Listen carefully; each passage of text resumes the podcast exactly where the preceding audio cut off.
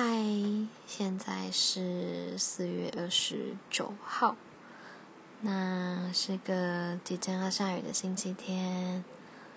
其实我还蛮喜欢这种天气的，我觉得，嗯，就不会太热，然后又有点清爽，这有点微风，虽然看起来阴阴的，但如果它不下雨的话，我觉得是一个很好的天气。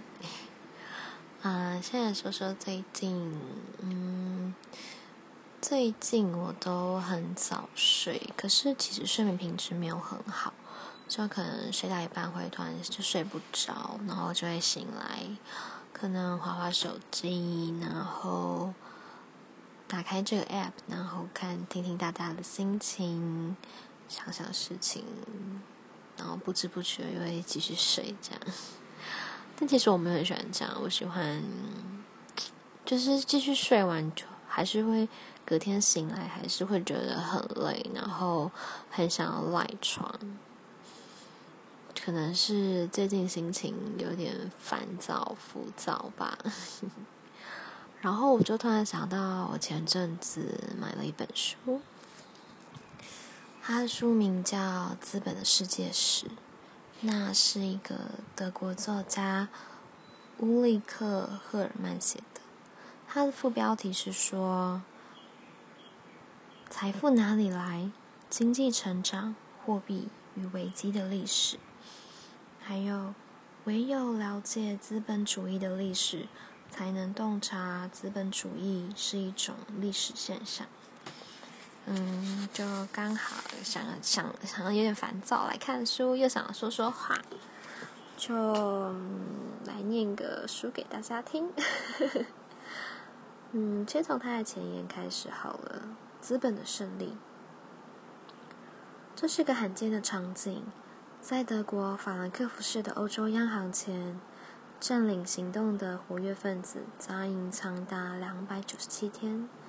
他们不畏风雨、寒冷与警力，也不因欧洲央行职员的好言劝慰而动摇，一直坚守在潮湿的草地上。然而，这一切为的是什么？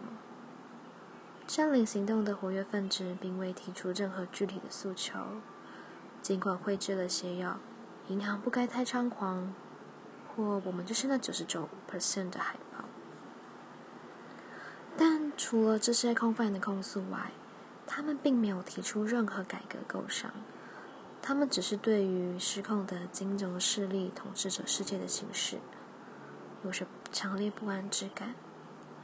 不止占领行动的活跃分子对于该有何具体改变苦无对策，绝大多数的德国选民对此也深感力不从心。正如作家博托·施特劳斯所言，在有关给福祉最关键的领域里，民众都是外行人。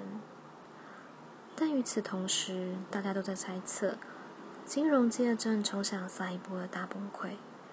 在短短的十年间，德国便经历了三次重大危机：两千零一年网络泡沫破灭，两千零七年。金融海啸从美国席卷而来，而欧债危机更是从二零一零年起一路动荡不安。这是史无前例的状况，在欧洲史上首度在十年之内经历三次金融危机，并且为此付出极高昂的代价。光是在两千零六至二零一二年间，德国投资人在国外的损失便高达近六千亿欧元。除此之外，还有更多潜伏的危机，如同对冲经经理啊，如同对冲基金经理人乔治·索罗斯所言，超级泡沫已经膨胀了三十多年，如今这颗超级泡沫仍然胀大到随时可能爆破。之前的三次危机虽然在这几个泡沫上出出些小洞。却未能将过热的金融空气释放出来。对此，德国民众虽然束手无策，却还能认清现实。因此，许多人急于购置房产，投资看似较可靠的有形资产。自二零一零年至今，德国不动产的价格已经上涨了百分之十五。这还只是德国平均，这还只是德国全国的平均涨幅。在慕尼黑、法兰克福、汉堡或柏林等大城市，房价更是一路晋扬，而且展示还看不到终点。只不过将投资标的移转到有形资产，成效依然不彰。世上并没有搞保护个人免于金融危机的良方。经济不景气会冲击到所有人。无论是劳工、股票投资人、屋主或领取李特斯退休金的人都无一幸免。我们以房产为例，不动产并不具绝对价值，一旦出现经济危机，房价就会直直落，原本增值的部位消失，而投资人急于挽救的资产，其部分也会遭受亏损。嗯，其实他也讲到一个李斯特退休金，我觉得还蛮好奇的。后来他说是德国由个人自愿提拨，政府提供免税优惠的退休金制度，是民间金融机构发行的年金金融产品，由德国政府保证投保人付出的保费及政府补助一定能拿回。嗯，一。然后 继续嘛。一般而言，德国人非常注重未雨绸缪。德国人口有八千多万，民众投保的寿险却高达九千三百二十万件。纯粹就数字统计而言，可以说连小宝宝都有保障他们晚年生活的保险了。未雨绸缪本来无可厚非，前提是未来不会再出现更多的金融危机。如此，这些规划才能确保他们的价值。嗯，你听到这里，还有人有耐心继续听吗？我还蛮好奇的。然后继续的话，德国人向来相当信任专家，相信他们有能力管理经济问题，但在短短十年之内，接连三次出现金融危机，显示这些所谓的专家并不可靠。选民们再也无法承受将经济大权交由他人管理的风险，必须自己介入才比较好保障。因此，本书旨在以深入浅出又引人入胜的手法，说明资本主义是如何运作的。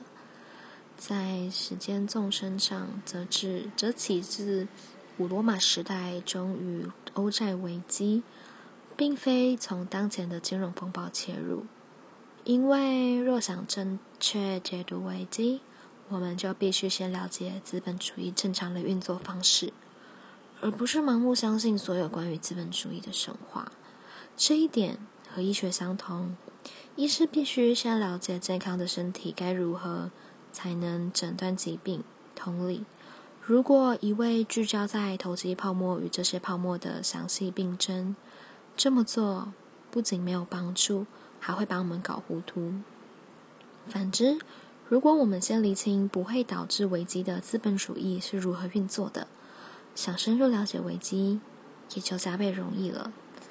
本书我采用了资本主义这个概念，这个选择一开始或许会令人感到惊讶，认为资本主义一词岂不是相当左派，甚至马克思吗？这是典型的德国恐惧。在美国，资本主义这个说法，大家向来用的理直气壮。再说，这个名词也不是由卡尔马克思造成的。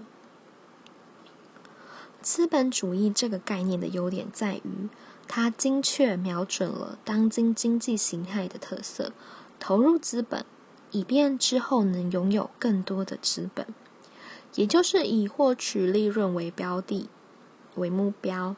这是一种产生指数型成长的过程，还会想要继续听下去吗？好啦，应该也没有人有耐心听到最后了吧？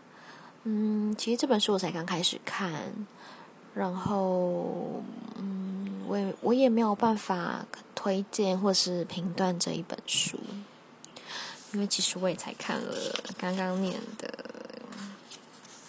两页半，然后其实有时候我睡不着的时候，都会打开，刚刚有讲到，都会打开这个 app，听到很多人的声音，嗯，让我有一点好奇，我的声音在你们面前听起来会是什么样子？会让你们觉得有什么样的感受？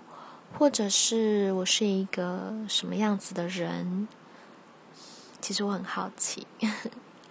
那如果你们有这个耐心，可以听到最后的话，希望你们可以跟我分享我的小小，帮我解答、解惑、解答我的小小疑惑，或者是说要跟我讨论这本书，嗯，或是要推荐我其他的书，都很欢迎你们跟我分享，还有传达你们的。